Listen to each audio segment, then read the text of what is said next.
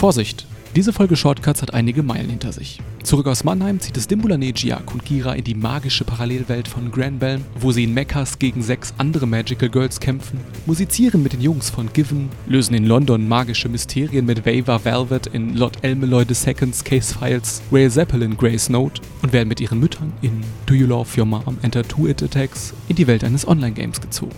Viel Spaß!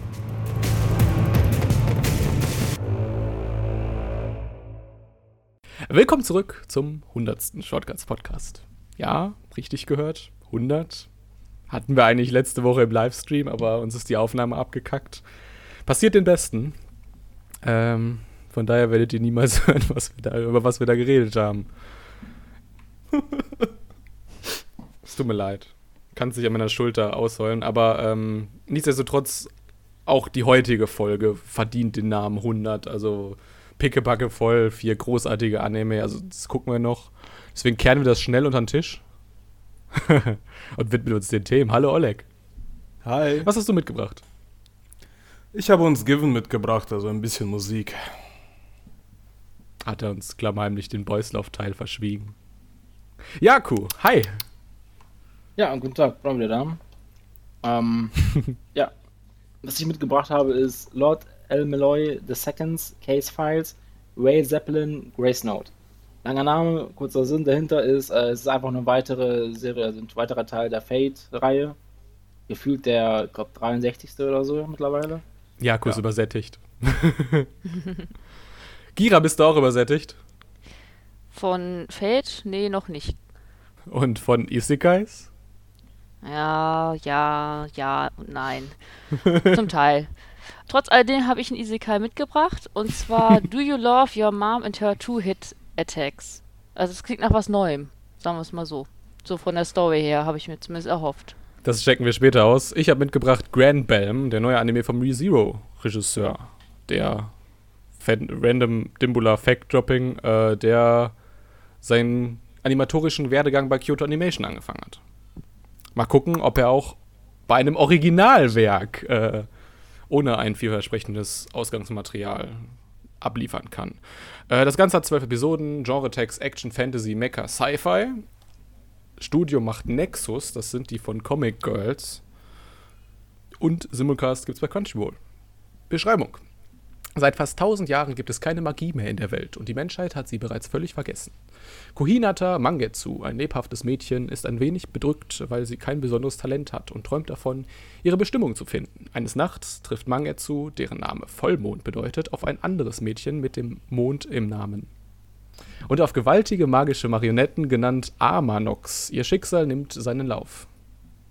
Und deswegen ist Gira auch dabei, äh, die sich wunderbar mit Magical Girl Anime auskennt. Ja, mich wundert es gerade so ein bisschen, dass, äh, als du die Genre Genres vorgelesen hast, dass da Magical Girl an sich gar nicht genannt wurde. Das ist wieder diese, diese Frage, was ist ein Genre und was ist keins. Also ich habe mir zum Beispiel als Genres hier aufgeschrieben, Magical Girl, Mecha, Isekai, Battle Royale, Fragezeichen. Also es ist ein Anime, der sich einfach krass vielen Genres bedient. Ja, aber das finde ich auch ehrlich gesagt sogar eigentlich ganz gut an dem Titel. Dass er sich halt traut, Sachen, die bisher nicht zusammengemixt wurden, zumindest kenne ich keine Titel, wo, so, wo das so extrem zusammengemixt wurde, dass er sich das traut, die zusammenzupacken und mal gucken, was draus wird. Und wie du ja schon sagtest, es gibt kein Originalwerk, sondern halt eine eigene Story. Und dadurch gibt es nichts, worauf es basiert, wo man sagen kann, ja, okay, es hat schon eine gewisse Fangemeinde, sondern es ist halt was komplett Neues, ist halt ein bisschen risikohaft. Oh, ohne Witz, ich fand das, ich fand das richtig, also ich fand das richtig schrecklich, diesen Mix. Für mich ging der gar nicht auf. Ich habe schon gelesen, für einige geht das auf. Und äh, es gibt auch positive Aspekte, da kommen wir vielleicht auch noch zu. Ähm, das hat halt irgendwie so versucht, ey, mal lass uns was Düsteres machen wie Madoka Magica, auch so von der ganzen Visualität und so. Nehmen wir mal noch das Blau-Lila aus ReZero, dann äh, die Kampfdynamik, ja, was macht denn, welcher Anime macht gute Kämpfe? Fates the Night ja, Charakterinteraktion, haben wir süße Mädels. Nehmen wir mal Vicross. Für mich ging das überhaupt nicht. Also ich sehe diese einzelnen Teile, aber ich sehe nicht, wie das zusammengeht. Also vielleicht kann man mal so kurz sagen, diese Mangetsu, das fängt halt auch schon so dumm an. Dann sagt die so, oh nein, ich habe ein Bento-Plastikschälchen in der Schule vergessen und rennt zur Schule. Und was passiert? Die Schule ist ein riesiges Schloss auf einmal und ein riesiges Schloss schwebt über dem See da, wo das spielt. Und da sind sieben Lichter und es gibt sieben Weise und die haben die Magie verbannt. Und jetzt kämpfen sieben Kämpferinnen. Ja, warum auch? Äh, ich weiß noch immer nicht, warum die kämpfen. Um welchen Preis? Was kriegen die dafür, dass die um Leben und Tod kämpfen? Bei Fate gab es den Heiligen Gral. Ja, ich glaube, hier geht es wirklich darum, dann die Stärkste zu sein, dass man quasi, weil ja gesagt wird, dass Magie nicht mehr so wirklich existiert in der Welt, dass man dann quasi die Fähigkeit hat, Magie auch in die richtige Welt zu transferieren. Weil diese Welt, in der die ja da kämpfen mit ihren Mecha-Robotern, die übrigens ein bisschen im Schiebelook gehalten sind, also so ein bisschen. Die sehen total aus wie so, wie so Nendoroids irgendwie, so richtig, so zusammengequetschte kleine Mini-Charaktere. Ich wollte ja sogar noch Pluspunkte geben dafür, dass sie halt echt noch gezeichnet sind und nicht als CGI animiert. Ja. Dann habe ich noch während Ja, der Folge stimmt. noch zu Dumbledore gesagt, ja, die, die, haben, die haben sich zwar die Mühe gegeben, das ähm, in, in äh, hier das zu zeichnen und kein CGI zu benutzen, aber die Mechas äh, sehen halt aus, ey, ja, hätten sie es auch theoretisch sein lassen können. das weiß ich nicht.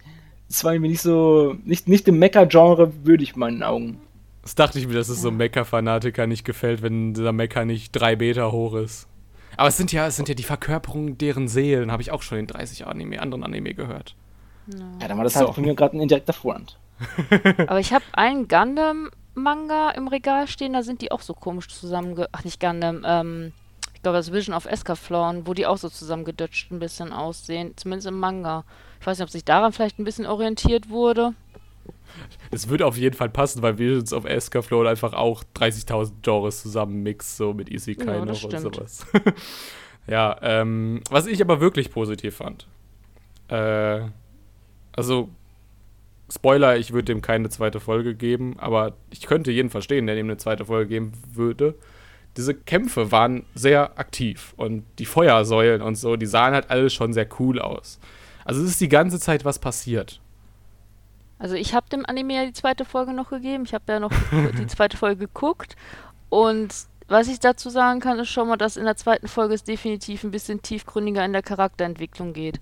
Die Protagonistin wird halt näher beleuchtet, wobei sie mich dann da noch sogar noch mehr an Madoka erinnert hat, weil die halt auch noch sehr einfach ist. Ja, sie ist halt eine normale Schülerin, ein bisschen tollpatschig, nichts besonders gut, möchte aber halt was Gutes werden, zu was Gutem werden. Halt so, die erinnert mich wirklich stark an Madoka. Was wir unbedingt brauchen, wir brauchen einen Nani und einen Emeji-Sulu-Counter. Die, sie meint doch die ganze Zeit so Emeji-Sulu. Also, das heißt dann so, einfach das. vorstellen. Also, ne? Ja, ja, ja, ja. Stell's dir vor, stell's dir vor, stell's dir vor. Zwei Minuten später, sie brüllt immer noch, stell's dir vor. Dasselbe halt in dieser Ja. Schule, wo sie da halt von diesen Robotern wegläuft, weil sie halt zufälligerweise in diese. Ja, es ist keine wirklich Isekai-Welt, es ist irgendwie so ein Paralleluniversum, was sich so, ja. Ja, das ist wie bei Madoka auch quasi so eine Parallelwelt. In Madoka werden die ja auch in diese Hexenwelt, diese Parallelwelt gezogen. Es, es sind viele Parallelen da. Und dann rennt sie durch diese Schule und schreit die ganze Zeit Nani. Also die Dialoge waren halt nicht so, so, so on top. Äh, ich habe noch was Lustiges, was ich gefunden habe. Ihr Charakterdesign hat mich so ein bisschen, gerade nachdem sie sich dann Magical Girl transformiert hat, äh, hat mich an Snow White aus äh, Magical Girl Racing Project erinnert. Habt ihr ihn gesehen? Nee, Ah, noch nicht, muss ich nichts, gestehen. Mhm.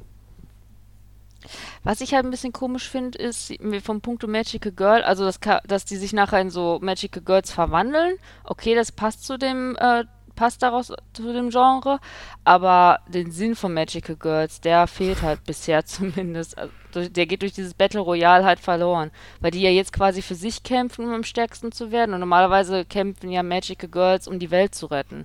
Das fehlt so ein bisschen. Oder das kommt am Ende, oder es kommt am Ende noch.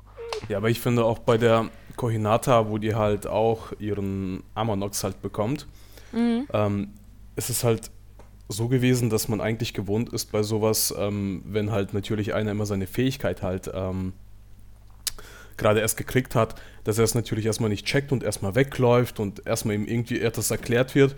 Aber ihr wurde schon gesagt, wie Dimbulas gesagt hat, stell es dir vor, stell es dir vor, stell es dir vor. Sie wird angegriffen und zersetzt fast die halbe Erdkugel damit. Und äh, man denkt sich so, ja. Nani?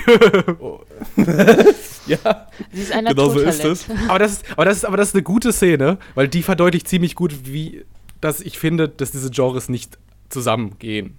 Ähm, weißt du, der Mond fängt an zu strahlen, sie spürt ein Stechen in der Brust.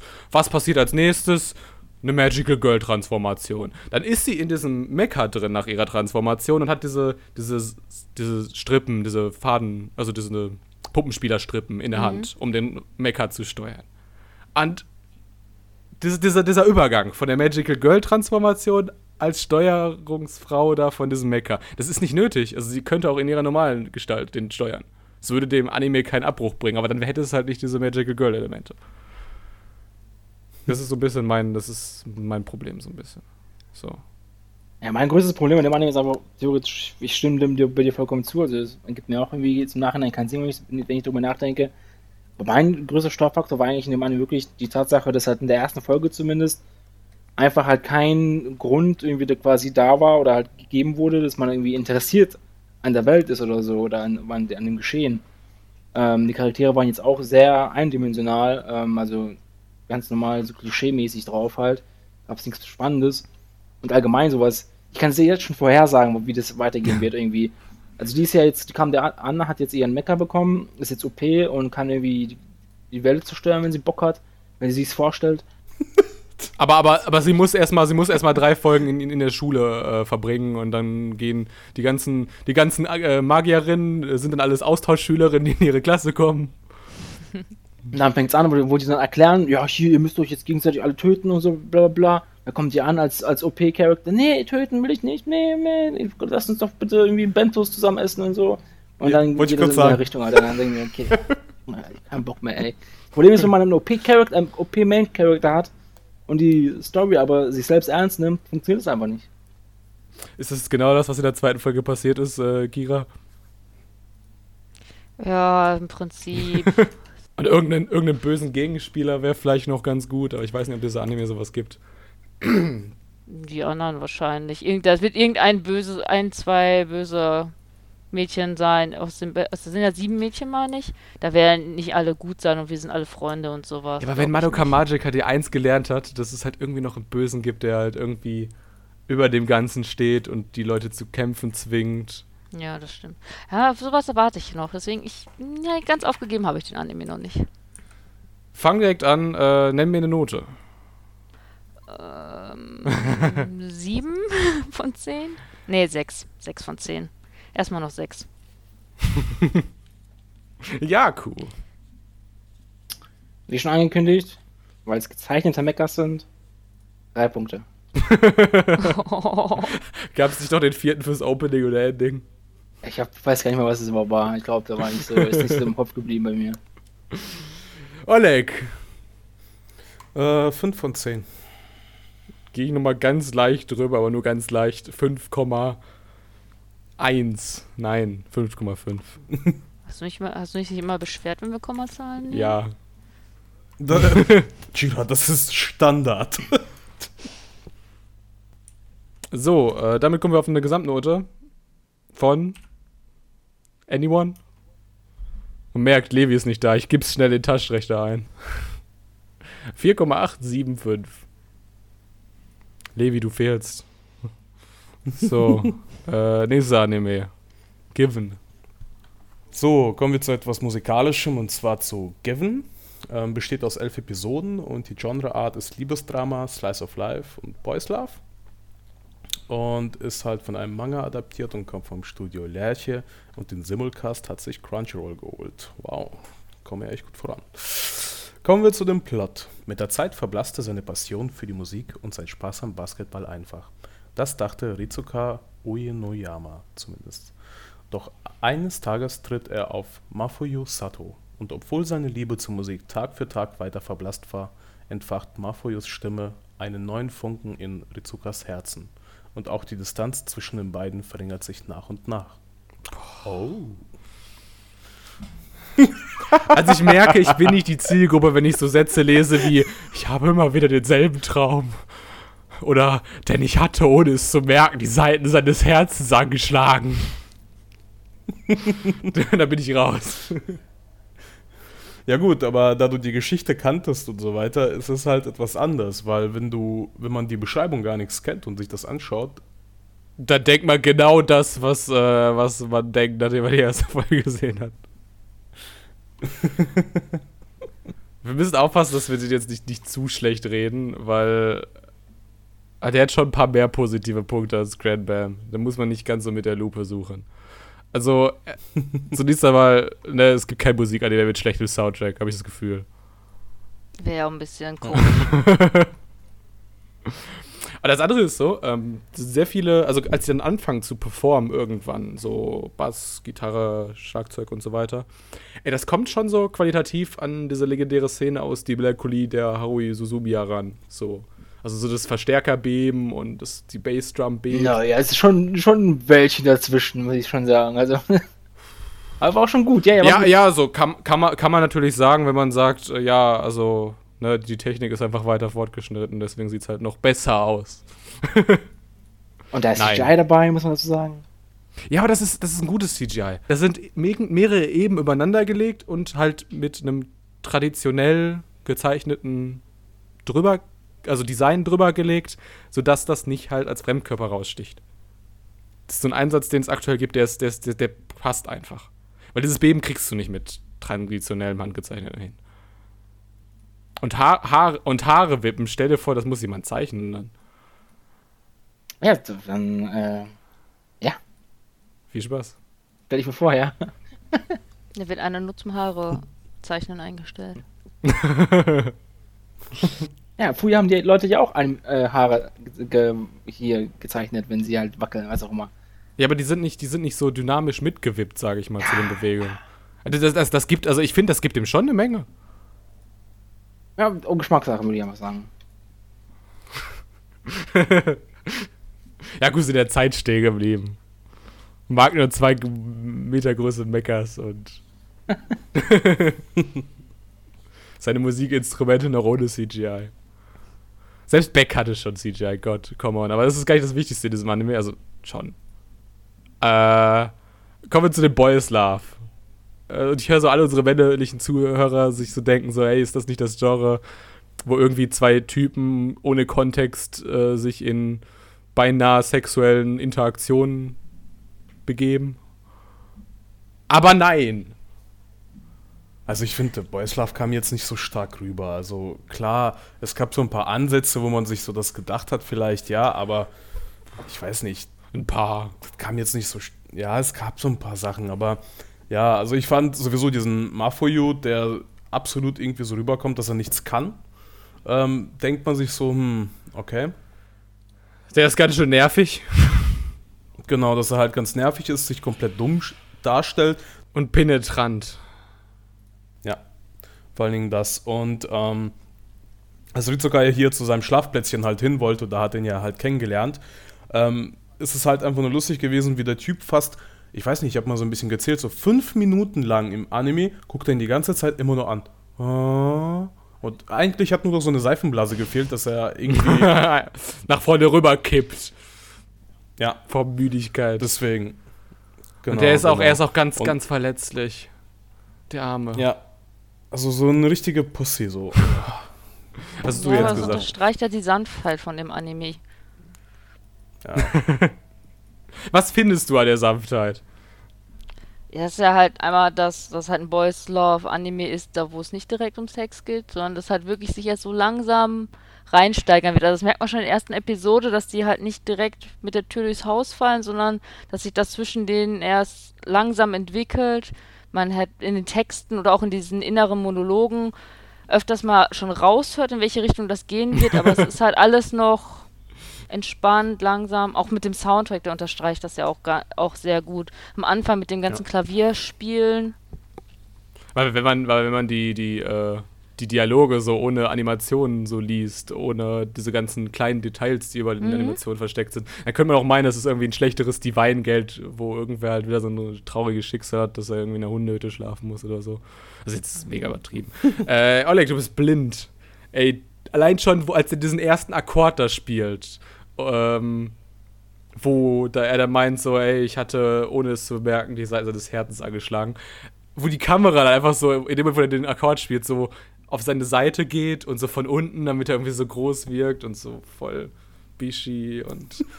Oder hinterher, als er, als er den Mafuyu von der Straße wegzieht, weil das Auto sich nähert und sie dann so unwohl Nähe zueinander aufbauen, äh, das, dieser tänzelnde Schwung, wie er ihn so an sich ranzieht, das ist Boys Love. Und vor allen Dingen, dass er die ganze Zeit an ihn denkt. Also der Oh. Ritzka. Ja. Oh ja. Das, das hat dich abgeholt, ne?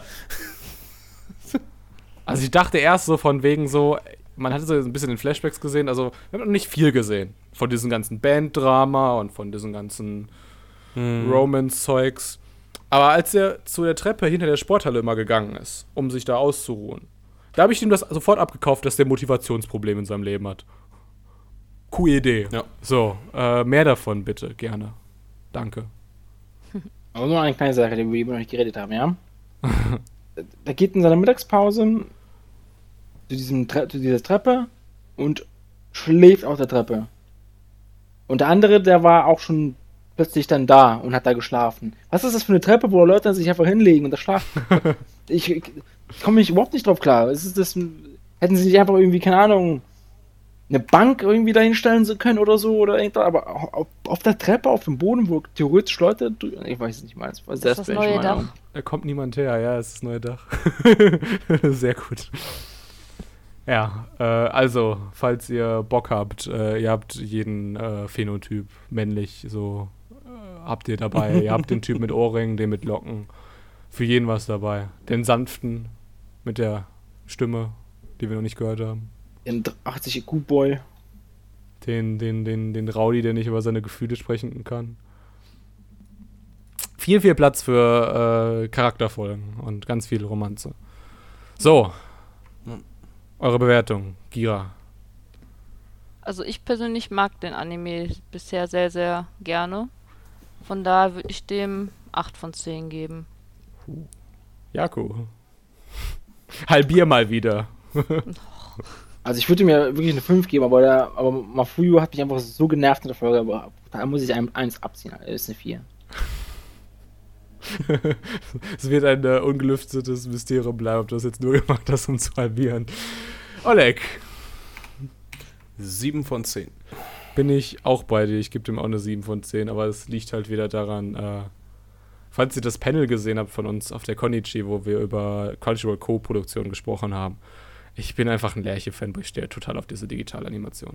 Ja, der Anime ist halt optisch auch was, ne? Er hat eine mega geile Tonalität, so mit diesen Orangefarben. Also es sind überall diese Orangefarben. Mhm. Das hat eine was schön wärm, warmes. Äh, Ja. die Charakterdesigns sind auch Ja. super aufwendig für halt ein Anime, der im TV läuft. So. Das stimmt. Und wie wir gelernt haben, die Haare wippen mit. Plus zwei Punkte auf der Dimbula-Skala. so. Gucken wir ob wir für den nächsten auch ein paar Pluspunkte auf der Dimbula-Skala rausholen können. Genau, es, da handelt es sich nämlich um Lord El Meloy II's Case Files, Ray Zeppelin, Grace Note. Er wird zwölf Folgen haben. Genre Tags in Action und Fantasy Mystery. Ist eine Light Novel Adaption von Studio Troika. Simulcast hierzulande gibt es bei Wackernem. Die Beschreibung. Raver Velvet, der Junge, der an der Seite des Königs der Ero- Eroberer Iskandar während des vierten Heiligen Gralkrieges in Fate Zero kämpfte, Zeit ist vergangen und der reife Raver hat nun den Namen Lord Elmeloy angenommen. Als Lord Elmeloy II stellt er sich zahlreichen magischen und mystischen Fällen im Urentum Turm der Mekka aller Magier. Daher hatte ich also diese, diese Inspiration, dass äh, das bestimmt voll das äh, Fate, Professor Layton, Sherlock Holmes Ding wird. Weil jetzt ganz ehrlich, ich spiele in London. Natürlich ist die Sherlock Holmes Parallele sehr nah, wenn du nicht irgendwie Steampunk machst. Ja, aber keine Ahnung. Denkst du, geht er wirklich in die Richtung bei einem Fate-Anime? Ja, bestimmt. Also, ich wei weiß nicht, irgendwas musst du doch aus einem Spin-off. Spin-offs sind doch bekannt dafür, dass du dort irgendwas, irgendwie ein anderes Genre gehst, das ein bisschen leichtherziger ist. Zum Glück haben wir Gira dabei, die hat äh, nicht nur die Folge 0 gesehen, äh, sondern auch schon Folge 2. Ja. Nee, also Folge 0 lief Anfang des Jahres. Ach, sogar schon so viele Monate her. Ja, das ist, äh, deswegen, das fand, ich Anfang des Jahres sehr, sehr lustig. Hat mich das total angefixt und dann hieß es auf einmal, ja, kommt im Sommer. Und ich mir gedacht habe, toll, super. Ähm, und da, dementsprechend war ich auch überrascht, als ich dann Folge 1 gesehen habe, weil die so komplett anders ist als Folge 0. Von der ganzen Story her. Weil Folge 1 war jetzt mehr so ein Rückblick, damit wir quasi reinkommen, verstehen, warum Waver Velvet jetzt dieser Lord ist. Wogegen in Folge, Folge 0 ist er halt schon dieser Lord und wir sehen schon ein bisschen was aus seinem Alltagsleben. Und in Folge 2 dann sehen wir, worauf der Anime wirklich hinaus möchte. Da wird er halt zu einem Anwesen gerufen, wo ein Mord passiert ist und der aber Magie zugrunde liegt und er soll halt herausfinden, wer der, herausfinden, wer der Mörder war. Das ist ja schon so ein bisschen Professor Layton mäßig. Ich überlege noch ähm, Spitznamen für ihn, ob ich ihn äh, Waver Holmes nenne oder Waver Jones. Weil äh, das Highlight dieser Folge war, wo er dann halt zu der, also quasi der zu der Stadt, die sein äh, Heldengeist mal irgendwann gegründet hat, nämlich Babylon halt reist und dort halt dann merkt, dass da irgendwie Leute sind von seiner Schule äh, aus London, äh, die ebenso untalentiert sind wie er und halt irgendwie so einen Sklavenring aufgebaut haben, um ein Artefakt freizugeben. Irgendwie so war das, oder? Mm, ja, so eine Art.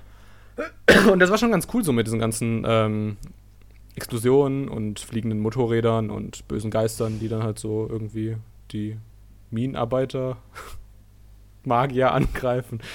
Random. Ja, er, hat halt, er hat halt ein Siegel gelöst, ne? Was vorher böse Geister gebannt hat.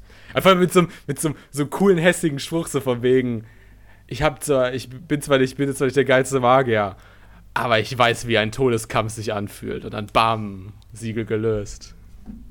Ja. Ich finde halt Episode 1 zeigt nicht, glaube ich, worauf der Anime hinaus möchte. Also, jetzt, wenn man nur Episode ja. 1 für sich sieht, wird man, glaube ich, nicht auf die Idee kommen, dass das halt mit dieser ganzen Detektivarbeit zu tun hat. Dann denkt man, das wird so ein dämlicher Infodump, der einfach irgendwo die Lücke zwischen äh, Fate Zero und zehn Jahre später Fate Stay Night füllen soll. Ich habe das nämlich mal kurz nachgeguckt. Das spielt wirklich zehn Jahre nach Fate Zero und zwei Monate vor Fate Stay Night. So. Okay. Ähm, das ist ein typischer Anime, den Leute gucken, die diesen Reaver einfach irgendwie so mal als Lieblingscharakter hatten, weil er irgendwie so ein so mega das Grüne, mega der Lehrling, mega unbegabt war, aber er hätte immer total abfällige Bemerkungen gemacht.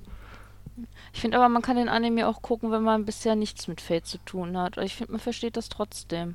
Also ich zum Beispiel habe ehrlich gesagt außer Fate Zero noch nicht viel aus dem Fate-Universum gesehen. Deswegen mich auch noch nicht übersättigt, weil ich da noch sehr viel nachzuholen habe. Aber ich habe trotzdem bisher alles verstanden. Aber spielst du Lady Layton, wenn du nicht Professor Layton gespielt hast? Das ist so ein bisschen. ich meine, jeder hat irgendwie schon mal Fate gesehen, bestimmt. Also, das, ich glaube, die Einstiegshürde ist gar nicht so hoch. Ich habe übrigens noch einen random Dimbula-Fact. Äh, ähm, das ist deswegen bei Troika gelandet. Der E. Aoki, der das Studio gegründet hat, der ist jetzt diesmal in dieser Produktion gar nicht beteiligt, aber man sieht seinen Stil definitiv so. Ähm, schon bei Makoto Kato, da haben wir äh, schon drüber viel gesprochen in der letzten Season. Nee, der vorletzten Season bei Bloom Into You und Beautiful Bones hat er gemacht und so. Äh, der steht so auf total komische Camera-Shots. Sieht man in dieser ähm, Szene, wo er quasi sein Bewerbungsgespräch für diesen Lo Titel des Lord Elmeloy so in Anführungszeichen hat. Kommen wir gleich zu. Äh, Punkt kurz zu Ende, damit ich diesen Fact droppen kann. Äh, E. Aoki hat vorher Fate Zero Regie geführt. So, da ist der Link, warum Troika das auf einmal macht. Und nicht UFO Table. Mhm. Oder wie bei Fate Grand Order A1 Pictures. Ja, äh, kommen wir mal kurz zu diesem Bewerbungsgespräch. Er wird von der Nichte des toten Lord Elmeloy gefangen genommen und kopfüber an eine Kette gehängt. Und darf halt jetzt erzählen, warum er meint, diese Lord El Meloy-Fraktion im Uhrenturm wieder aufzubauen. So. Und da fängt das Infogedampe an. So von wegen, äh, ne, Magiervereinigung gibt sieben Lords und die Lord Elmeloy-Fraktion hat Geldprobleme und verliert wohl bald ihren Lord-Titel und da muss man eine Lösung haben und Waver Velvet kann da natürlich die ganzen Schulden alle abarbeiten. Das kriegt er hin. Mit seinem Ego. Allein. Er ist ja nicht allein, er hat eine Assistentin. Kleine grauhaarige. Von der wir doch nicht wissen, was das ist. Ach stimmt, das kommt ja auch in der zweiten Folge. Entschuldigung. Ja, alles gut, kannst du ja sagen.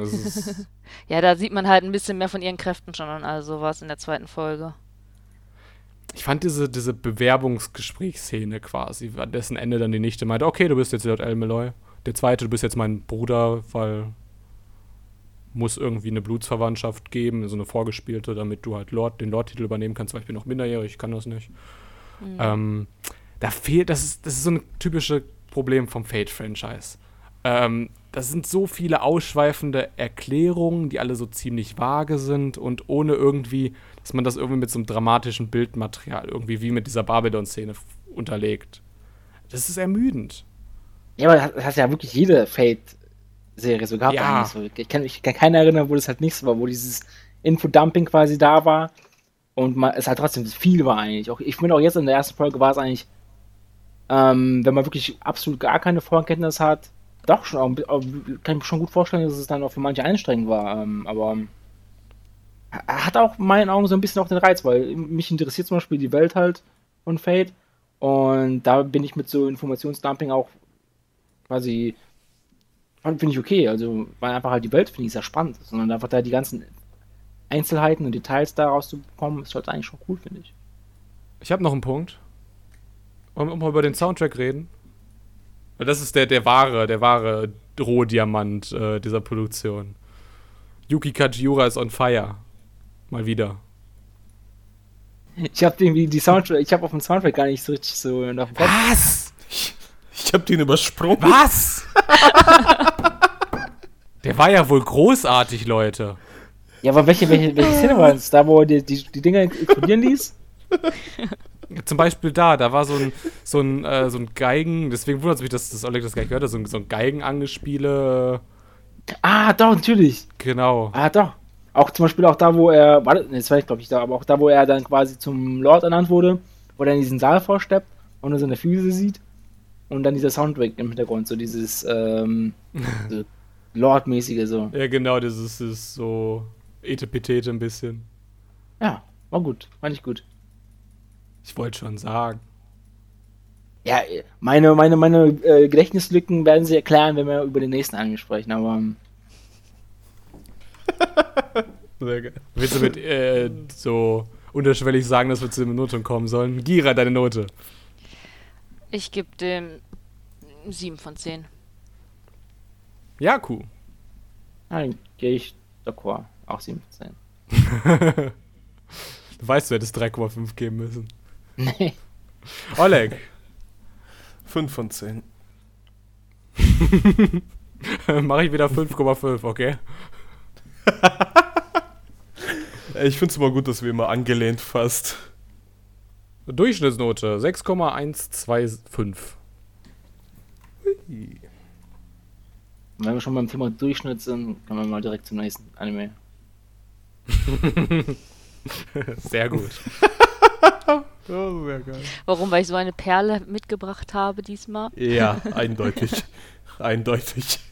Das Einzige, was hier Perlengestalt äh, annimmt, sind die Tränen, die ich nicht gelacht, sondern geweint habe. Ach komm, so schlecht war es auch nicht. Doch. Kommen wir gleich noch zu, was mein Problem damit ist. Alles klar, gut. Also, falls ihr es vergessen habt, ich habe Do You Love Your Mom and Her Two-Hit Attacks mitgebracht. Läuft im Simulcast bei Wakanim. Ist eine Produktion von Studio JC Stuff, die Food Wars und zum Beispiel Highscore Girl gemacht haben. Es ist eine Light Novel Adaption, die in zwölf Episoden umgesetzt wird. Zum Genre ist es halt ein Isekai, also es lässt sich Abenteuer, Fantasy und auch Comedy in diesem Fall zuordnen, was jetzt nicht unbedingt Isekai typisch ist. Zur Beschreibung. Masato Osuki ist ein ganz gewöhnlicher Oberschüler, der viel Zeit mit Videospielen verbringt. Als er sich eines Tages endlich am Ende einer zufälligen Befragung an seiner Schule glaubt, wird er in ein geheimes Projekt zur der Regierung verwickelt. Dieses Projekt schickt den jungen Mann plötzlich in eine Videospielwelt. Soweit so gut, doch einen Haken hat die Sache. Er ist hier gemeinsam mit seiner Mutter Mamako gefangen. Ey, woher JC Steph diese ganzen Produktionskapazitäten? Allein diese Season, äh, Accelerator, dann Machi 2, Okasan Online, irgend noch so ein Vorkomma, also Vorpanel-Manga-Comedy-Ding. Der Konosuba-Film liegt gerade bei denen. Was ist da los? Werden halt größer, ne? Sowas funktioniert wirtschaftlich nicht in der Anime-Industrie. Sie haben Red Bull entdeckt, passt. In 20 Stunden Arbeitstag entdeckt. Der ist doch schon längst Standard. Die haben die Schallmauer durchbrochen, jetzt können sie auch 26 Stunden am Tag arbeiten. äh, mein Problem mit diesem Anime. Der Anime setzt da drauf, ob du die Gags lustig findest oder nicht. Und das ist halt. Stell dir vor, du stehst halt irgendwie auf einem Stalagniten und um dich herum ist ein 50 Meter tiefer Abgrund. Ohne Boden. Weißt du, wenn der, der, der Gag halt nicht zündet, dann ist der Anime für dich kacke. Und dann haben wir hier so erstklassige Gags. Zum Beispiel, wo der Lord, der König da, der den irgendwie das Tutorial so mit den durchnimmt, dann so der Mutter erklären muss, was Account bedeutet. Und sie dann halt so anfängt, irgendwelche A's zu zählen. Oder, ja, das MMORPG hat noch keinen Namen. Das ist in der Beta-Phase, deswegen nennen wir es MMMMMMMORPG. Oder diese komische Regierungsassistentin, die dann meint, ja, ich heiße Shirase und deswegen mache ich die ganze Zeit Shirasu, was so viel heißt in Japanisch wie, ich glaube, etwas austeilen, irgendwie sowas. In Japanisch ist nicht so großartig, aber das verstehst, den Gag verstehst du nicht als Europäer. Er wird halt auch nicht erklärt oder in der Übersetzung oder so. Also, wie willst du das übersetzen? Und das ist halt diese ganze Zeit dieser, dieser Meta-Humor, wo halt irgendeine Stimme dann nochmal sagt, oh, das ist jetzt der Tutorial-Kampf. Ja, ist offensichtlich. Musst du mir nicht sagen. Also ich weiß, das, das ist dieser Reiz da dran, das mit diesem, diese Meta-Gags irgendwie, aber die sind für mich einfach eine Nummer zu drüber. Oder irgendwie so, wo der König meint, ja, ihr dürft euch jetzt ein Schwert aussuchen. Das sind drei Stück, ihr könnt irgendwie. Vielleicht mache ich das, äh, eine Photoshop-Montage, irgendwie, wo ich da Glumanda, Shiki und Bisasam drüber male. Keine Ahnung, daran hat es mich erinnert. So, und dann meint der König halt so, wenn man den Spiel nicht sofort irgendwas gibt, dann langweilen sie sich doch. Und das, das, das der Humor zündet bei mir nicht. Ja. Wie ja, sieht das bei euch aus? Boah, ich fand, das war eigentlich total lame. Also egal, wie die versucht haben, dir diese Gags rüberzubringen, hat das auch echt nicht gezündet. Auch selbst ähm, dachte ich mir so, hm, okay, hier gibt es ja auch noch Kämpfe dann zieht er sich den coolsten Schwert und die Mutter zieht sich sofort zwei legendäre Waffen. Mit der Begründung, wenn nur ein Schwert übrig bleibt, dann ist das doch einsam. Außerdem sind die doch so scharf, da kann man doch bestimmt super mitkochen. Ja. ja ich sag ja flach, sehr, sehr starke Flachwitze. Wobei da musste ich schon schmunzeln. Ich auch, leider. Ja, muss ich, ich, muss ich mir irgendwie einen Stift in meinen Knie rammen, damit ich wieder aufwache. Aber ich schon eingeschlafen. Das Problem ist halt, äh, wir Deutschen, wir haben ein gespaltenes Verhältnis zu Helikoptereltern. Ne? Das, ist, das ist die Ausgeburt einer Helikoptermutter. Ja, die ist schon. Aber ich glaube, das soll halt auch diese Comedy nochmal, also diese Art von ja, Comedy nochmal unterstreichen, ja. den Charakter der Mutter. Diese äh, Diskrepanz zwischen seinem MMO-Wissen und ihrem, keine Ahnung, ihrem anhänglichen, ihrem leicht verletzt naiven und ihrem Ich lob dich für jeden Dreck oh, du hast eins der Viecher runtergeholt vom Himmel mit deinem Schwert, du bist super toll. Ja, nachdem sie vorher die mhm. große Mega-Attacke gemacht hat, muss man dazu sagen, ne? Das finde ich auch irgendwie so ein bisschen lustig, dass sie halt total super stark ist und er, naja, er soll ja auch ein normaler, normaler, normaler Held, der ganz normales Leben führt und glücklich wird und keine großen Abenteuer besteht. Genau. Ja aber, ja, aber vor allen Dingen bei dem, bei dem Kampf war das ja auch ganz geil, wie diese Schwerter auch präsentiert wurden. Es gab immer so, bei diesem Flammenschwert zum Beispiel, gab es immer so eine Nahaufnahme, dann hält sie es so immer so ein bisschen so von ihrem Körper so ein bisschen weiter nach oben. Es wird so richtig so nah gezeigt, äh, hier ist die Attacke.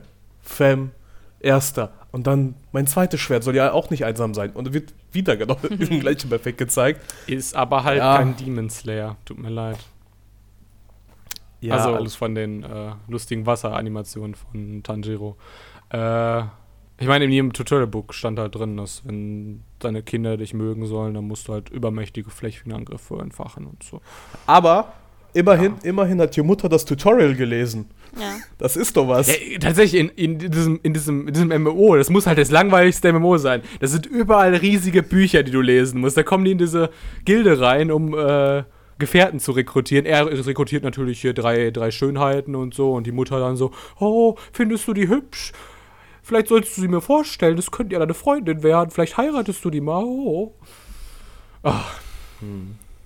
Also ich fand es auch komplett grauenhaft anzuschauen. Nach, nach so ungefähr der 10-Minuten-Marke, wo die dann halt da saßen da mit dem König und da, das war für mich so schmerzhaft. Ich konnte, es war einfach für mich, weiß ich, die, die Jokes waren für mich einfach so schlecht, die taten weh. Auch dann, wo sie zum Schluss dann auch, das war, da konnte ich, war vorbei bei mir. Als sie dann vor diesem Abenteuer, vor dieser Abenteurergilde standen und die Mutter dann plötzlich da ihren, ihre Superattacke draufpaut und das ganze Gebäude fast einschätzte wegen dessen.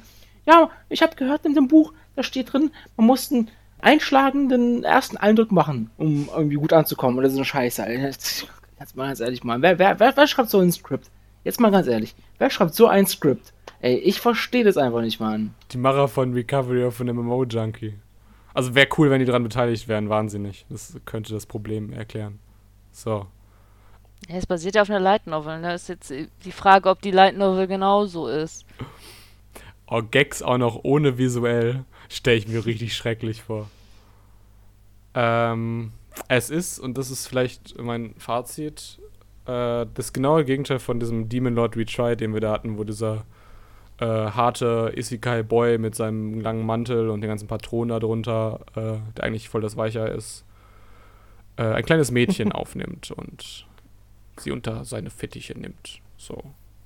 Und hier ist es halt die Mutter, die ihren Sohn unter seinen, ihre Fittiche nimmt. Wow.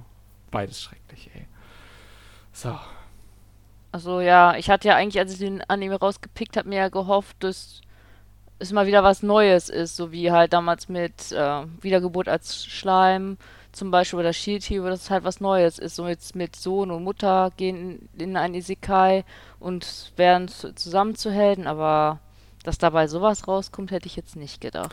Es gibt einen Unterschied zwischen ich ändere die Prämisse ab und ich bringe konzeptionell neue Plot-Devices mit rein.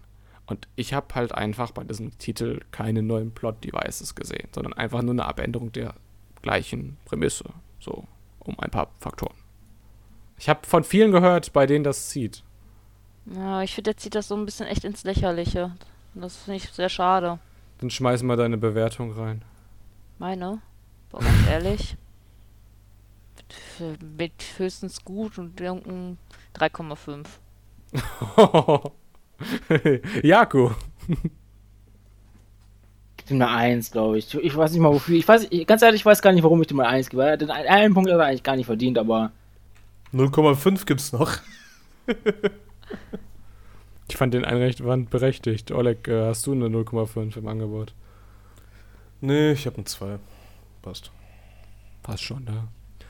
Ich muss sagen, ich schäme mich ein bisschen, bin tatsächlich der, der das am höchsten bewertet, weil ich habe ihm eine 4 gegeben, aber ihr wisst ja, meine Skala geht nicht so tief. Das ist halt einfach, das ist, also Bücken wird irgendwann im Alter echt schwer.